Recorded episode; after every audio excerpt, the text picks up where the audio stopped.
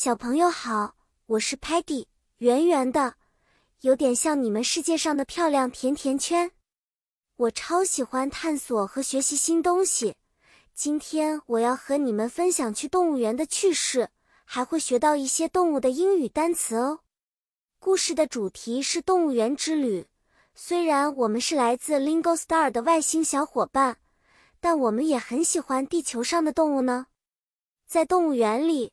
我们可以看到很多有趣的动物。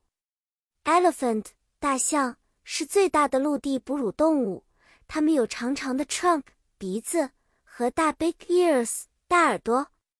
Monkey 猴子则活泼好动，喜欢 swing 荡秋千在树枝上。Lion 狮子被称为 jungle 丛林之王，拥有壮观的 mane 鬃毛。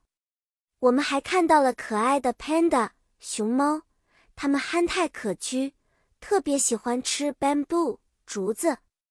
来，我们来做个小练习。如果你看到一只有着厚实缝儿、皮毛和尖尖 claws 爪子的动物，它是 bear 熊吗？